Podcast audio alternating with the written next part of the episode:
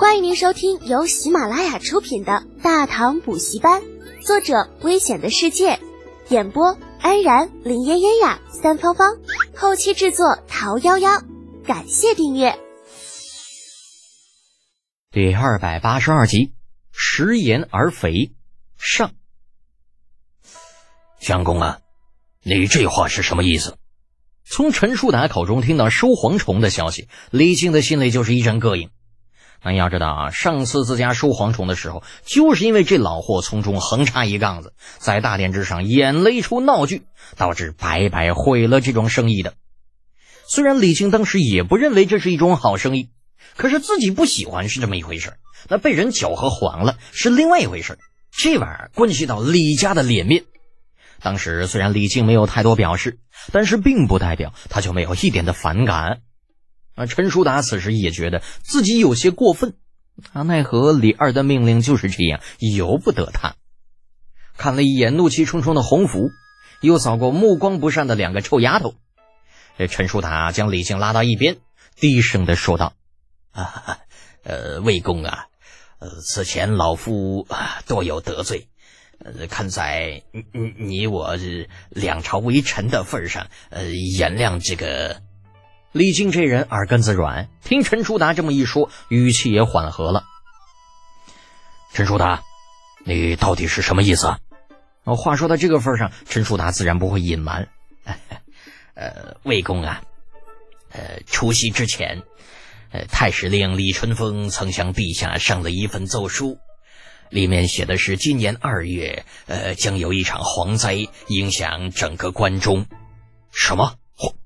李靖闻言，心中一惊，好在惊觉的及时，复有压低声音：“相公啊，你这消息准确吗？”“呃，千真万确。”陈叔达点头。李靖神情严肃：“那陛下是什么意思？能混到他这个位置，自然不会是那种不小事的人。陈叔达肯拉下脸来找自己，必然与蝗灾之事有关，而且此事必然与李二有关。而事实证明，李靖的判断并没有错。”很快，陈叔达就给了他一个答案。呃，陛下的意思是宁可信其有，不可信其无。但此事干系太大，陛下又怕现在公开会造成恐慌。李靖眨眨眼睛，表示不太明白。陈叔达先是问自己要不要继续收购蝗虫，这接着又说未来将会有一场蝗灾，这两件事有什么关系吗？正想着呢。却听陈叔答道：“魏公有所不知啊，其实当初令郎收购蝗虫以养猪的做法，正好呃歪打正着，可以解眼下的燃眉之急。”李靖想了想，愿闻其详。呃，是这样的，陛下和长孙仆射、房度两位宰相经过数日的协商，嗯。认为尊府收购蝗虫之法甚好，只要尊府今年继续收购，就算有蝗灾啊，只要价格合适，百姓只会将这场灾祸当成是一次发财的机会，而不是一场灾难。那要是没有发生呢？李靖问完之后就知道自己问了一个很白痴的问题。果然，这陈叔达用看傻子的目光扫了他一眼。若是什么都没发生。就没发生好了，好吧，的确是个好办法，足以将蝗灾的影响减到最低。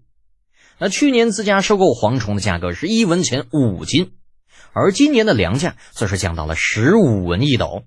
那换句话说啊，这若是一户五口之家，每人每天可以抓到五斤蝗虫，就等于赚了五文钱，三天下来就可以得一斗粮食，这似乎比种地还要赚呢。据说今年的粮食减产，百姓手里有了钱，自然心里就不会慌。等到真断粮的时候，只要由官府出面平价卖粮，自然可以平安度过今年的这次灾祸。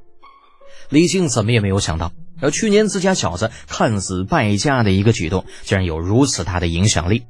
难道这小子有走一步看三步的能力？又或者他早知道今年会有蝗灾吗？不，应该不会。就算他早知道今年有蝗灾，以他那颗傻乎乎的脑袋，也绝对想不出如此好的办法。这一切应该只是一个巧合。对的，一定是这样。为了不让自家儿子太过妖孽，李靖如此安慰自己。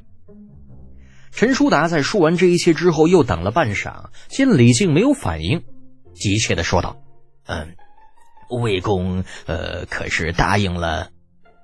嗯，李靖条件反射的点点头，但很快又想到了什么，拉住陈叔达：“不对呀，去年陛下已经下旨，明令不管是官府还是私人，都不准再收蝗虫。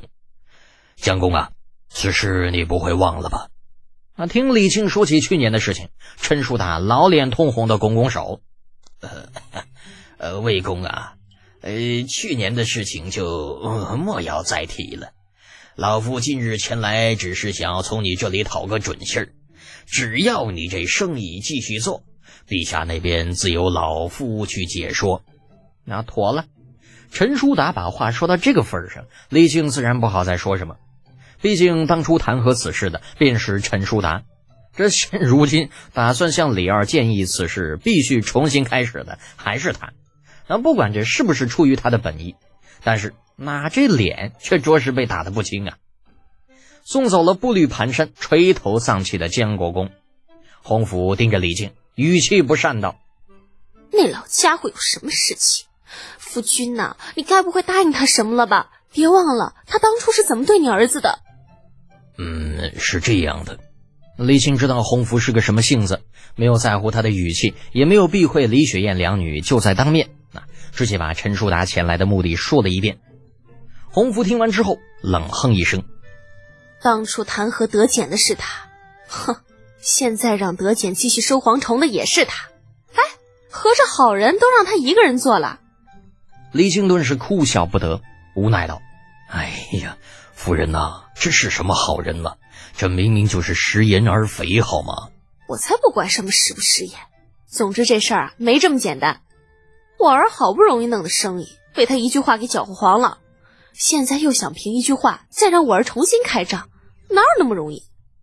护犊子的洪福可不像李静，在他的眼里，儿子就是最好的。谁欺负了自家儿子，那绝对要百倍奉还。程茵茵和李雪燕这两个女娃一时附和着点头，在他们两个的眼里，李浩收点虫子养猪，没招谁也没惹谁，那偏生陈家那老东西要跳出来捣乱，现在惹出乱子了，总不能这么容易就放过他。最后还是李靖拍板儿：“行了，此事就这么说定了，这生意还得继续做下去。再说了，今天来找我，估计也不是江国公的本意，依我看呐。”应该是陛下给他施加了压力，所以我们就算不给陈叔达面子，也要给陛下面子。洪福见他如此说，也只能略有不甘的点点头。那好吧，只是便宜了那个老家伙。听众朋友，本集已播讲完毕，请订阅专辑，下集精彩继续哦。